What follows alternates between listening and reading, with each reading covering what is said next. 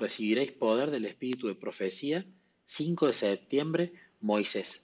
Entonces Moisés respondió a Dios, ¿quién soy yo para que vaya a Faraón y saque de Egipto a los hijos de Israel? Y él respondió, Ve, porque yo estaré contigo, y esto te será por señal de que yo te he enviado. Cuando hayas sacado de Egipto al pueblo, serviréis a Dios sobre este monte. Éxodo 3, 11 y 12.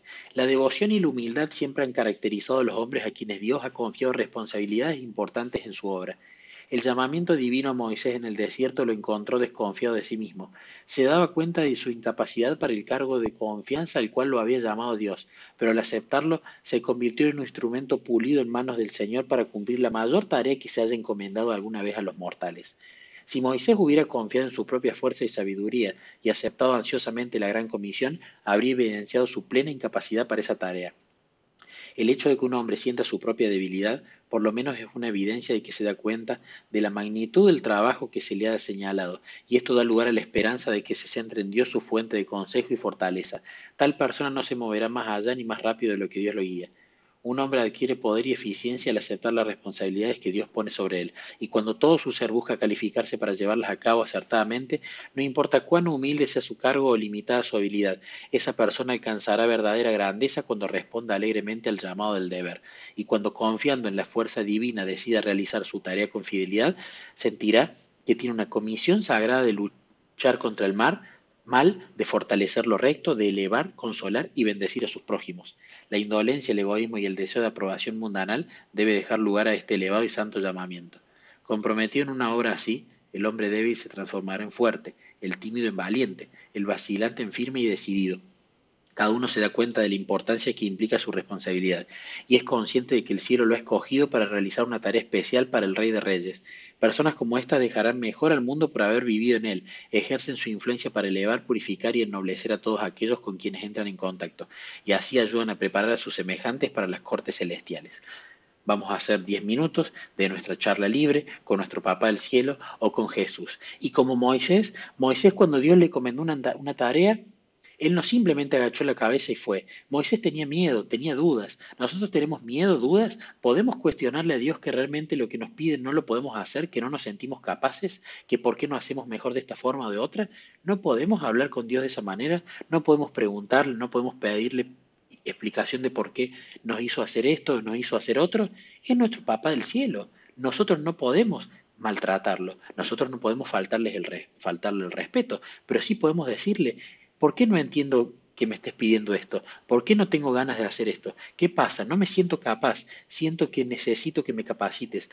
Se puede hablar de todas maneras. Los que tienen padres piensen en sus hijos. Cuando uno le pide algo a sus hijos, muchas veces el hijo pregunta por qué. Y no está mal responderle y explicarle, porque muchas veces cuando le respondemos y le explicamos a nuestros hijos y ellos entienden por qué le estamos pidiendo por eh, lo que le estamos pidiendo y no es simplemente un porque yo lo digo autoritario, ellos entran en razón y dicen, ah, tiene razón mamá o papá, es cierto, tiene sentido. De la misma manera, Dios muchas veces nos explica cuál es su voluntad, para que nosotros entendamos y nos demos cuenta que lo que Él elige, a pesar que eh, muchas veces son caminos distintos a los que nosotros elegiríamos, va a ser lo mejor. Así que teniendo también en cuenta esto, vamos a hablar nuestra charla libre, vamos a hacerlo eh, con nuestro Papá del Cielo o con Jesús, 10 minutos recibiréis poder del espíritu de profecía 5 de abril, desarrollo del discernimiento espiritual. Pero el hombre natural no percibe las cosas que son del Espíritu de Dios, porque para él son locura y no las puede entender, porque se han de discernir espiritualmente. Primera de Corintios 2.14.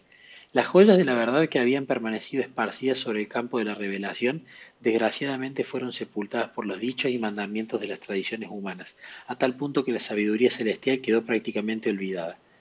Satanás ha tenido éxito en hacer creer que los hombres han conseguido grandes logros. El Señor Dios, creador de todo, dio el Evangelio al mundo a un costo infinito. Por este intermedio, el gozo y el manantial refrescante del alivio que imparte consuelo permanente fue abierto para todos los que acuden a la fuente de la vida. Todavía hay filones de la verdad que están para ser descubiertos, solo que los asuntos espirituales deben discernirse espiritualmente. Las mentes entenebrecidas con el mal no pueden apreciar el valor de la verdad que está en Jesús. Cuando el hombre acaricia la iniquidad, no siente la necesidad de realizar diligentes esfuerzos con oración y reflexión para poder entender lo que necesita saber, a fin de no perder el cielo. Por tanto tiempo ha permanecido bajo la sombra del enemigo, que su concepción de la verdad se asemeja a la observación de un objeto visto a través de un vidrio ahumado e imperfecto. Por eso lo ve todo oscuro y pervertido. La visión espiritual es falible y no confiable para los que tratan de ver en medio de la penumbra por haber dado las espaldas a la luz. Sin embargo, los que creen en Jesús deben avanzar constantemente en pos de la luz. Tienen que orar diariamente para recibir la luz que emana del Espíritu Santo, para que ella brille sobre las páginas del libro sagrado a fin de que puedan comprender las cosas que pertenecen al Espíritu Divino. Necesitamos confiar sin reservas en la palabra de Dios, de otra manera estaremos perdidos. Las palabras de los hombres, por importantes que parezcan, no tienen el poder de hacernos perfectos ni habilitarnos para toda buena obra. Que Dios os haya escogido desde el principio para salvación mediante la santificación por el Espíritu y la fe en la verdad. Segunda de Tesalonicenses 2.13. Este texto revela los dos agentes que se unen para salvar al hombre, la influencia divina y la poderosa fe viviente que poseen los que siguen a Cristo mediante la santificación por el Espíritu y el creer en la verdad, llegaremos a ser colaboradores de Dios. Ahora vamos a meditar 20 minutos las escrituras y en las escrituras son las que siempre van a tener la razón a pesar que podamos disentir o a pesar que haya partes que no nos quedan tan claras o que a veces dudamos o que a veces cuestionamos. Pero toda pregunta, toda duda que tengamos, hoy cuando meditemos se las preguntemos a Dios. Le preguntemos cada cosa que no entendamos, cada cosa con lo que no estamos de acuerdo, cada cosa que nos parece rara, nos pareció injusta porque al fin y al cabo lo que no nos entendemos somos nosotros, pero Él nos va a guiar al punto para tener la madurez espiritual necesaria para poder entender esa parte en el momento adecuado. 20 minutos y compartimos en el grupo.